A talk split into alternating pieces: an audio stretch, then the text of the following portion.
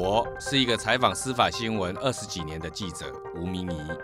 现在是《镜周刊》调查组的执行副总编辑。我将用记者的眼睛带各位还原独家新闻背后的故事。在侦查不公开、记者带你挖内幕的节目里，让我们一起回顾台湾这些年来的重大司法案件，更了解司法，更靠近真相。上一集我们讲到改变台湾政治史的新票案，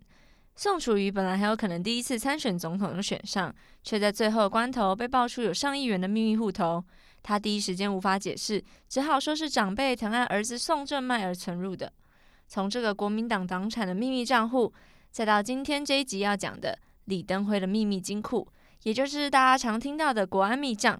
这个案件办案的过程之中，有很多的秘辛，是过去新闻上大家肯定没有读过的。今天明仪要把案件的始末全部都跟读者分享。明仪，我想要问一下，当时李登辉国安密账被爆出来的时候，这笔款项流向不明，那时候震惊了全台湾。后来陈水扁其实也有所谓的国务机要费贪污案，国安密账跟国务机要费之间有关系吗？你看，这都是连连。环环相扣，你知道吗？因为李登辉有国安密账私房钱，自己的金库小金库在用嘛。等他这个国安密账被爆发之后，陈水扁执政以后，他就要把国安密账法制化，所以就把整个国安密账缴库，所以变成总统突然间就没有私房钱了。另外有一个国国务机要费，等于类类似有点行政首长的特支费一样，给总统来运用。他像特支费。但又没有特支费的法制建立，所以它变成一个名义上好像是可以让总统运用，但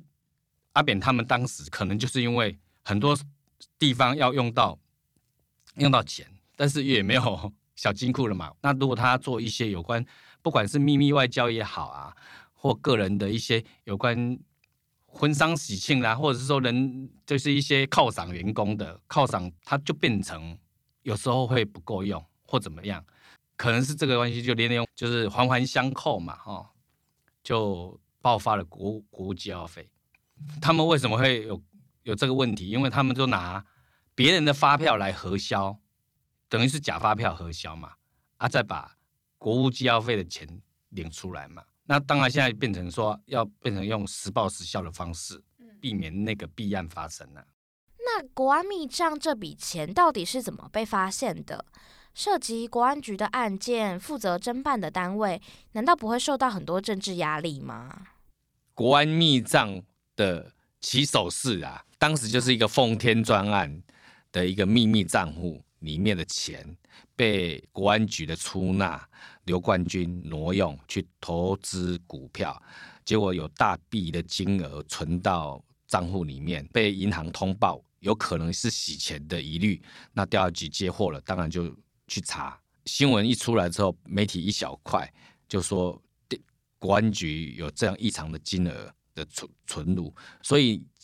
引起了北检检察长那时候黄世明的注意，就直接简报分案分给检察官。他们一去查，就发现说，哇，这里面文章好大，而且发现他疑似有第二本护照，当时就赶快发动搜索嘛。国安局从来没有被搜索过，所以当时做这个决定当然是很挣扎。结果还是就为了要侦办犯罪，最后还是去了啦。再去阳明山，一进去的时候，你看嘛，国安局里面每个人都荷枪实弹的啊，检察官也没有什么，对不对？又没有任何的武器呀、进去的时候，你说会不会惊恐？结果收了，把被扣的证据、账户或什么账册资料全部扣回来了。但是后面的斗争也来了。北检要继续侦办嘛，就发生好几个离奇的事情。突然间，《中国时报》就披露了那个笔录。当然，这个是北检做错的事情，就是后来去搜索《中国时报》，第一次搜索媒体，还原当时就是国安局骗了北检检察长，说笔录里面有很多是我们部建在海外的情报人员的资料。笔录曝光，被《中国时报》披露了。非常的危险，为了国家安全，一定要把他追回来。那个那时候检察长当然相信，就真的去搜索了《中国时报》，还有撰稿的记者，对相关处所，就引爆了搜索媒体的事件。当时做这个动作，后来才知道，原来也是国安局有人偷偷的给了《中国时报》，故意的，故意你披露了，打乱你的侦查作为，因为这样子这个案子才能够停止。他也故意有心的去骗说里面有一些部件的，其实里面从头到尾没有，后来查没有。为了要掩饰自己的犯罪行为，他故意提早把很多笔录内容泄露媒体，但自己呢，趁这个夹缝中就开始湮灭证据。本来，呃，要去抓刘冠军，后来刘冠军因为有第二本护照，也不知道为什么人就不见了，凭空消失在台湾了。最有可能就是，当然就持第二本护照出去，再就当然就是从蓝鸟渔港偷渡。由特殊管道安排出境，反正他从此之后消失了。后来查的资料，当然情报是说跑去加拿大了嘛，但从此就失踪了。主嫌失踪，这个案子就不用办了。再加上你又搜索的媒体，这个案子的正当性全部都被打乱了，所以这个案子就完全胎死腹中。这是国安密账前传。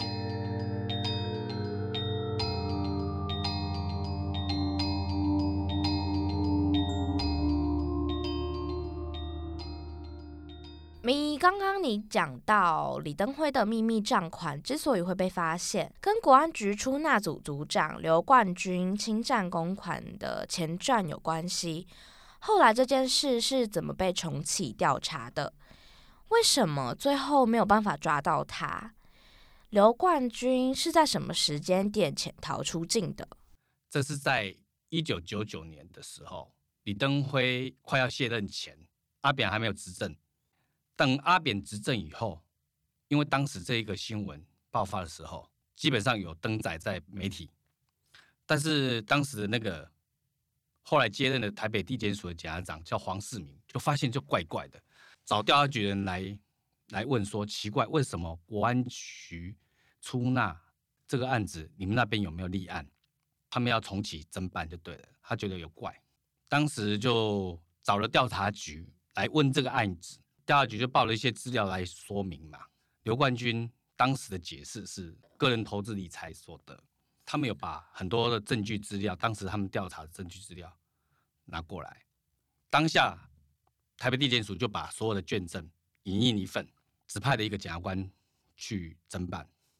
后来经过检察官开始去比对，就发现说奇怪，每次刘冠军去提银行提款的时候。都会有一个人叫刘志平的人，治安的治，平平安的平，他会在那一个传票上面会签名。他们认为刘志平是个共犯，所以就觉得要想要循这条线去扩大侦办就对了。因为国安局刘冠军是国安局的人嘛，那刘冠军不能碰嘛。那如果有一个刘志平，那可能是民间人士，那我就能碰了嘛。那就叫调查局的去。好，查一下到底刘志平是谁啊？记得那时候很清楚，当时采访的时候啊，就发现说那个调检察官嘛，跟调查局的人就去问国安局说，我们要找刘志平，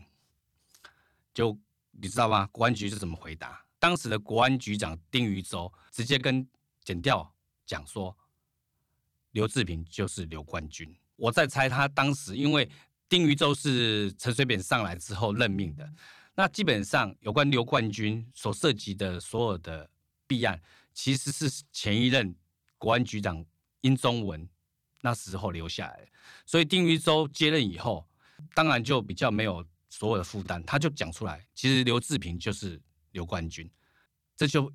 这就让大家 觉得奇怪，为什么同一个人会有两个名字？因为在国安局里面，一个人哦，常常。会有两本护照，等于刘冠军是本名，他会有一个另外一个身份是刘志平，他可能在外面他都用刘志平，所以才会在他的传票上面都会签名，其实是签刘志平这个名字。那他们就觉得说，那刘志平如果是刘冠军，今天我们就是一定要找找到刘冠军才能够把这个案子给办出来嘛，结果。问丁玉洲，丁玉洲跟他丁检调讲说：“刘冠军已经我们也找不到人了，跑走了，怎么会这样？那当然，他们透过了一些关系，之前刘冠军可能有委任一些律师，当时在调查局侦办的时候，有一个律师，他们透过刘冠军跟律师之间的通联，去找刘冠军的定位，也请那个律师交出当时刘冠军之间他跟他到底是用哪一支电话联络的。找出那一支电话以后，发现原来他们那一天。要去抓刘冠军的那一天前之前，他已经跑掉了。等于是调查局现在还原回来之后，非常的可怕。调查局来跟台北地检署检察官报告案情的时候，报告回去的第二天，刘冠军居然他的位置是在南寮渔港，当天就坐船到福建。所以等于是什么？当调查局报了卷宗来跟检察官报告的时候，他同步回去的时候。国安局就有人跟刘冠军讲说，不妙了，检察官要启动要侦办你了，这一次是来真的，因为之前办是调查局办，调查局至少是国安局的属下属，所以基本上哈还在他们控制范围内。台北地检署侦查主体嘛，他们基本上有外部独立，比较不容易被干预啦。当时的检察长。是黄世明嘛？后来是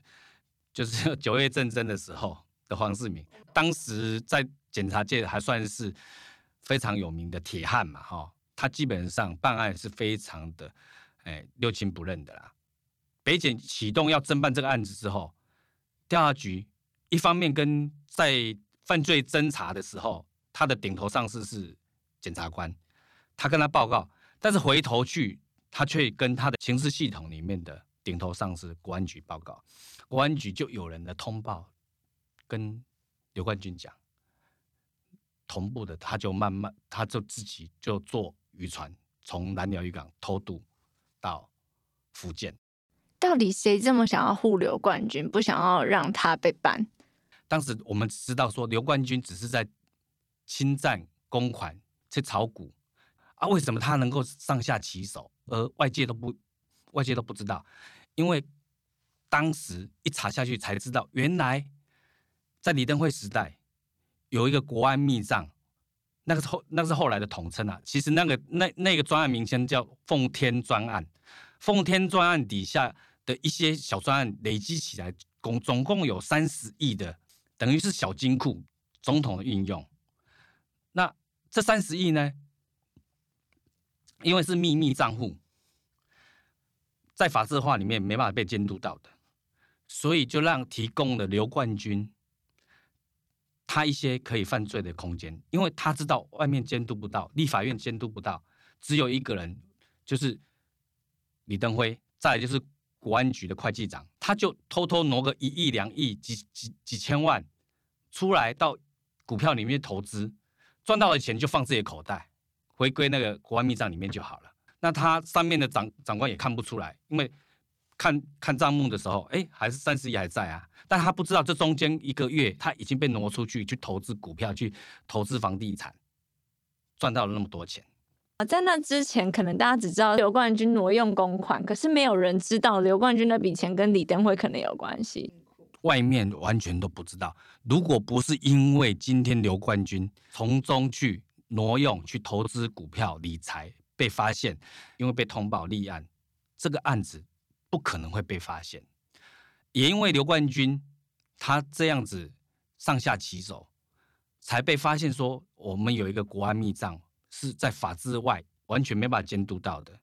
因为刘冠军偷渡出境了，这案子就结束了，就办不下去了嘛。犯罪的主嫌不在，不然基本上当时检调认为，只要抓住刘冠军。案子应该就可以明朗，到底发生了什么事？那等陈水扁执政以后，突然间有一天，一周刊就收到了非常多的资料，就一一个硬碟嘛，哈，引爆了所谓的国安密账。那个时候，真正的国安密账的这个名词是那个时候才爆发的。嗯，当时也不知道是不是跟刘冠军有关哦。当时接到之后，呃，一周刊就把它披露了嘛。当然里面有详细写了很多，呃，李登辉做的一些秘密外交啦，比如说里面其中有一项是巩案，就是巩固南非邦谊，因为曼德拉当选以后，本来之前跟白人政治，南非的白人政治那边有邦交，很怕说让曼德拉当选以后，这个邦谊会会有会会有一点出问题，所以李登辉当时在国安密账里面就编了一编了一个专案，就拱案。那当时当然引起很大的政坛呐，哈，跟媒体界的大震撼嘛，就国安密账爆发了，国安局当然非常的惊讶，当时他用了一个理由，就说。我们这个披露以后，可能会影响他在海外的一些部件嘛，所以呢，他就报直呃去跟台湾高检署报案，紧急的哈，要求台湾高检署那指挥调查局来一周刊搜索国安局的这个层级的那个必然是由台高检侦办的，那当时来来搜索几个点就是。一周刊的公司、记者的住家，还有印刷厂，也，这个很好。当时我们的总编辑裴伟，他也有超前部署，他其实之前就已经有想到说被搜索，搜索来搜索的好几个也是我的朋友，调查局的朋友了哈。看到熟面孔来来上门，当时总编他已经规划好了，因为知道可能会被搜索，除了我们本来配合的印刷厂之外，另外我们又。找了另外一家印刷厂在印我们的杂志，剪掉去扣我们原来印刷厂的所有杂志的时候，我们另外的另外一本另外一个印刷厂装订成册已经派送出去了，所以他扣到了，虽然扣了二三十万套的一周刊，但那一期我们也是史上一周刊卖最好的，卖掉了三十几万以上的书，就可能因为大家都觉得好奇，说为什么？剪掉不让我们看到什么？嗯，为什么要查封？结果那一期出奇的好。那我要讲的是，为什么会有人寄随身碟？其实剪掉后来分析路径，其实就是刘冠军。这段是秘辛。我这第一次，当年管理国安密账的人就是刘冠军。那刘冠军后来被迫。逃往海外，坐渔船到福建。我相我相信他心中有恨，因为他觉得说，我 A 的只是小钱，那你们上面全部 A 的这个是大钱呢？为什么变成是我要流落海外啊？为什么你们这些吃香喝辣的人都没事？你叫合理怀疑，其他没有那个动机。即便是徐炳强，他在台湾都还好好的啊，所以他才记得记得这个来揭发整个国安密账这个黑幕嘛。让台湾的媒体披露嘛，所以事实上，国安密账那些账务里面也不一定都是像什么巩固南非那样，它也有一些其实是巩固南非专案，这个后续这个更精彩，这根本就是编出来的一个荒唐剧。其实所谓的国安局后来真正犯罪的那个弊案，其实就是巩固南非专案的巩案。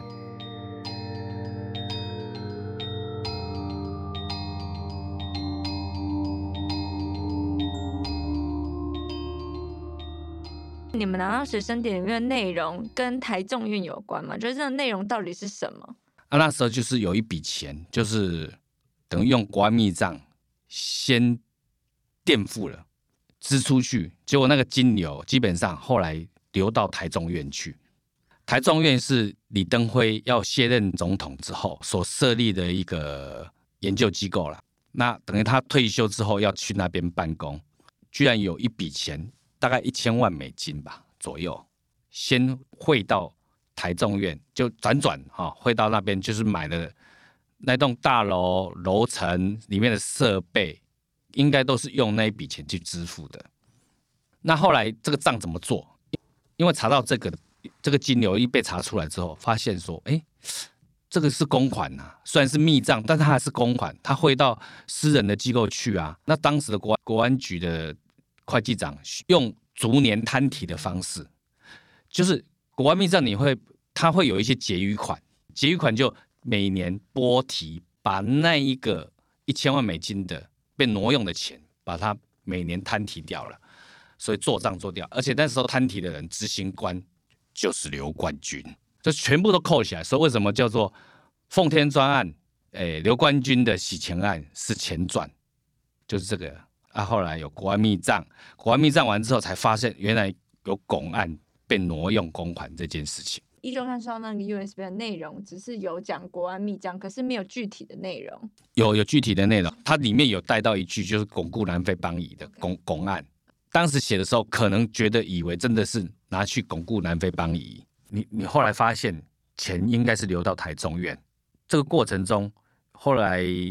当然会计长。都有把自己的那个座上的方式有讲，问题是怎么样去办？说这个是谁下的令？那谁准的？金流真的是流到台中院？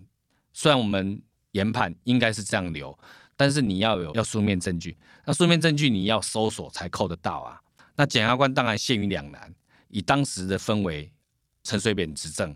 那李登辉刚卸任，那你要去动一个卸任的元首。要去搜索他，困难度太高了，所以他当然就会用了一些小技巧去办这个案子。像是什么小技巧？松懈对方的心防，用很很一般的程序传唤的方式把相关人传来，在讯问的过程中，也让他感受到检察官的诚意，好像感觉没有真的要办，那他就会觉得，那我就跟你讲没关系啦。语言技巧是怎么样会让对方觉得没有要办？啊，没有，这个只要交代完就好了，这个大概就没没什么特别的，我们只是例行公事。那台中院的会计人员就觉得啊，那这样子，那我就隔天就带了一本整个台中院的账册，结果台中院的账册跟他，因为他本身已经扣有国安局那边的账册，结果两边一对，呃，就完全金流就串起来了，从就是真的是从国安局官密账里面，好，丰田赚的钱就汇到了台中院，就 bingo 了。也那对装潢啦，那个办公桌椅啦，其实都是我们纳税人钱买的，买给他办公的。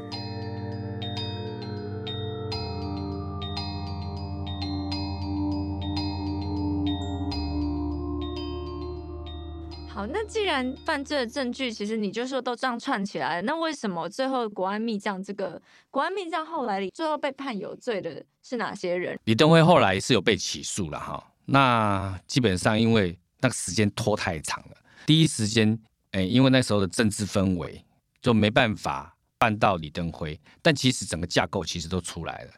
当时的国安局的会计长起诉，人家说哈，案子要趁新新鲜的时候，所有的当事人、证人、被告、嫌疑人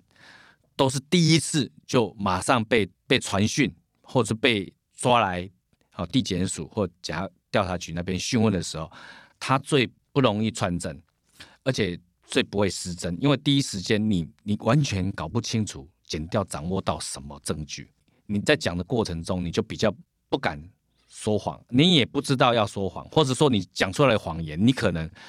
那个组织还不是很完整，会有很多破绽。当时第一时间如果有办的话，应该证据当然会扣得更紧，但事隔了十几年。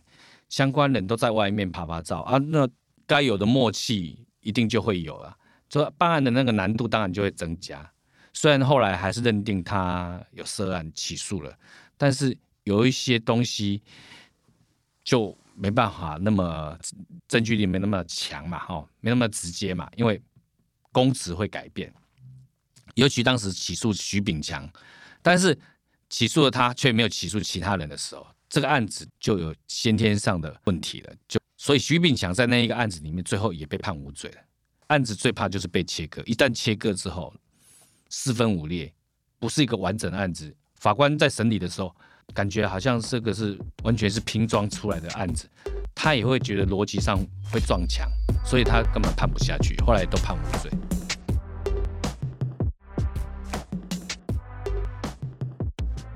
今天这集我们讲了国安密账是怎么样被查到的，从刘冠军侵占公款来炒股，到剪掉找来台中院的会计一一比对账簿，中间如何做账，人性如何反映在这个案件当中，当然还有至今很多没有办法解释的政治黑幕。下一集我们讲的不是单一的事件，而是从近年来的社会案件中，例如 W Hotel 土豪哥的毒品趴与南港小谋谋杀案，谈警方办案的漏洞，还有乡民有时候一两句不经意的谩骂或是留言，民粹怎么样成了杀人刀？